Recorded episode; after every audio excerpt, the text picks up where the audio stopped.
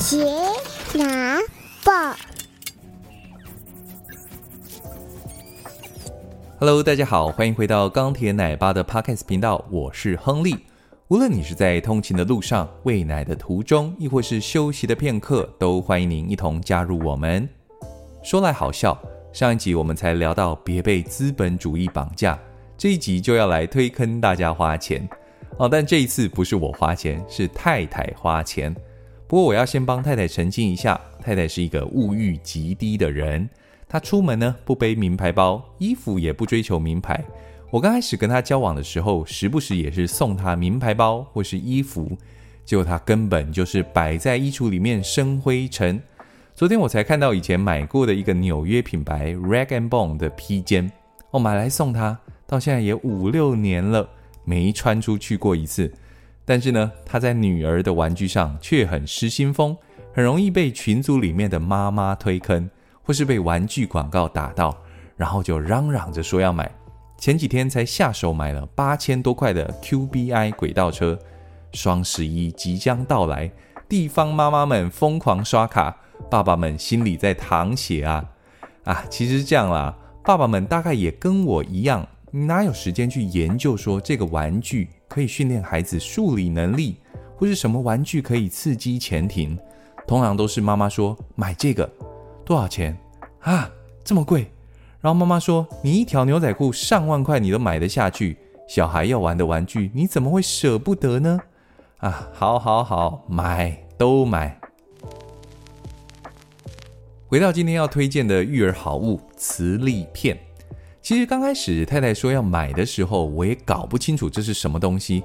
我们小时候也没有玩过这种玩具，在不了解之前都会有一点点抗拒，想说大概就是类似乐高这种可以组合起来的玩具吧。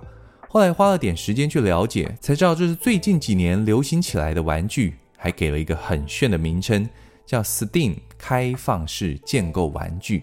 STEAM，S-T-E-A-M。就是科学、科技、工程、艺术、数学的缩写。这个玩具呢，主打可以培养孩子的专注力、创造力、思考逻辑，blah blah blah。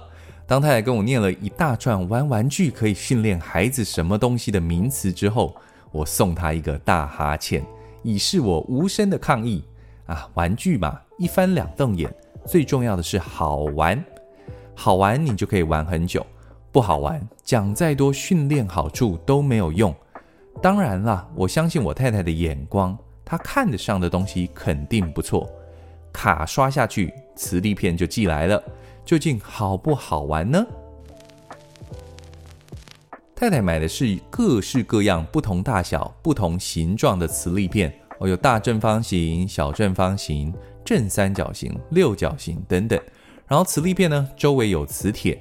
你就可以很快的两片吸起来，组成你要的立体形状，好不好玩呢？哎，还真好玩。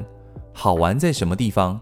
在于磁铁吸起来太方便了，你可以很快又很简单的组合成一个立体的形状，然后你就把心思放在你要组合成什么样的东西。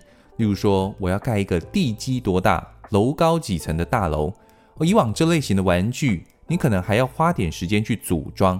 像乐高，你要把两个积木相叠，还要花时间去对准乐高的点点。但磁力片就不用了，反正磁铁靠近它就吸起来了。你要它分离也很简单，拉一下就分离了。这是第一个我觉得设计很棒的地方。第二个是它的大小够大，一下子可以组合成很有规模的东西。我大概不用一分钟的时间就可以组合成一百公分高度的大楼，我都已经超过女儿的身高了。容易组装，也很快可以得到成就感，是另外一个优点之一。再来一点是开放性哦，反正就是一堆形状的磁铁积木嘛，你可以把它想象成是砖头，然后用这些砖头，你可以盖成任何你想要的建筑，它的可玩性就很高了。好了，爸爸这关通过了，那女儿买不买账呢？女儿现在两岁半嘛，哦，她刚开始玩的时候是玩平面。把它们吸起来，然后当成铁轨这样排。我跟太太刻意不介入，去教他怎么玩。我看这种玩具到底能不能真正的虏获孩子的芳心。结果隔了一天，他就开始吸成立体面了，一下子就盖起房子来了。房子盖好之后呢，还设计了一个门，打开让他的动物玩具可以住进去里面。哦，你观察到学习过程了吗？从平面的铺排到立体面的建构，我们没有特意去教他，他确实就能够从磁力片玩具里面不经意的去训练到对空间的理解。而且磁铁呢，容易吸了起来，对两岁半的孩子来说很简单，好吧？这钱花的值得。我当初太太买的牌子是一个澳洲的品牌，叫做 Magblocks，M A G B L O X。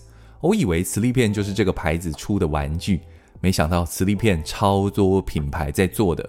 哦，是怎样？当初设计这个磁力片玩具的人忘记去申请专利了吗？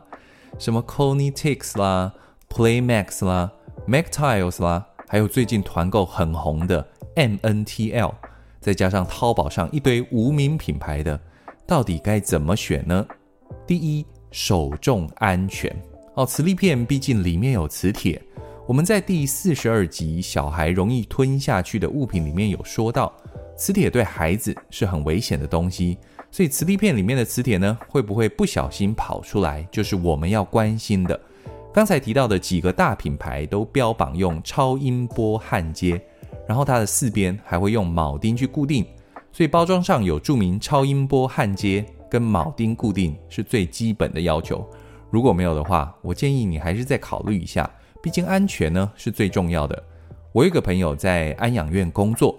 他说，安养院也会买这种磁力片给老人家玩，结果可能品质不是很好，摔到地上，磁力片破掉，结果磁铁就掉出来了。老人家就算了，他不会拿磁铁来吃，但小小孩就会有一点点危险，所以这一点也是我觉得最重要的一点。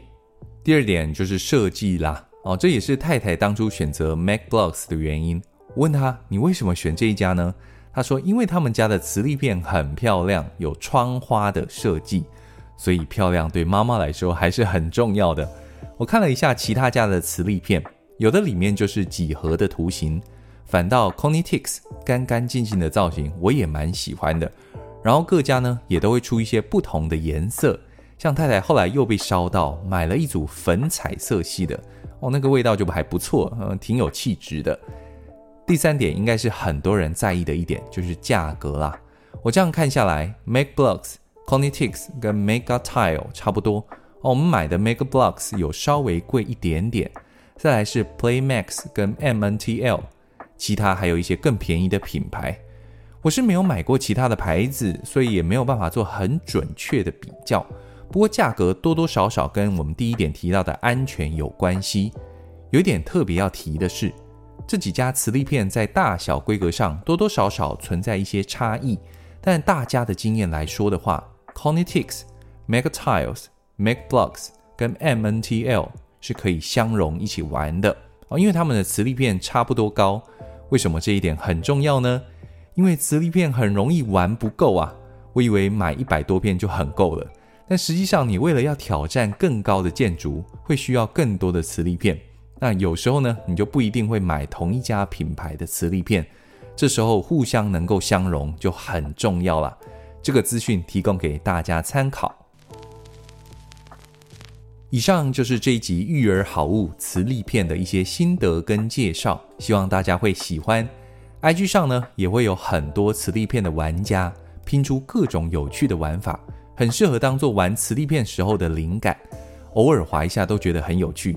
哦，就是没有想过可以这样玩的感觉。总之，磁力片我觉得是很值得买的玩具。如果你被烧到的话，买下去就对了。欢迎追踪钢铁奶爸的 Podcast 频道及 IG，让我们成为更好的父母。我是钢铁奶爸，我们下次见，拜拜。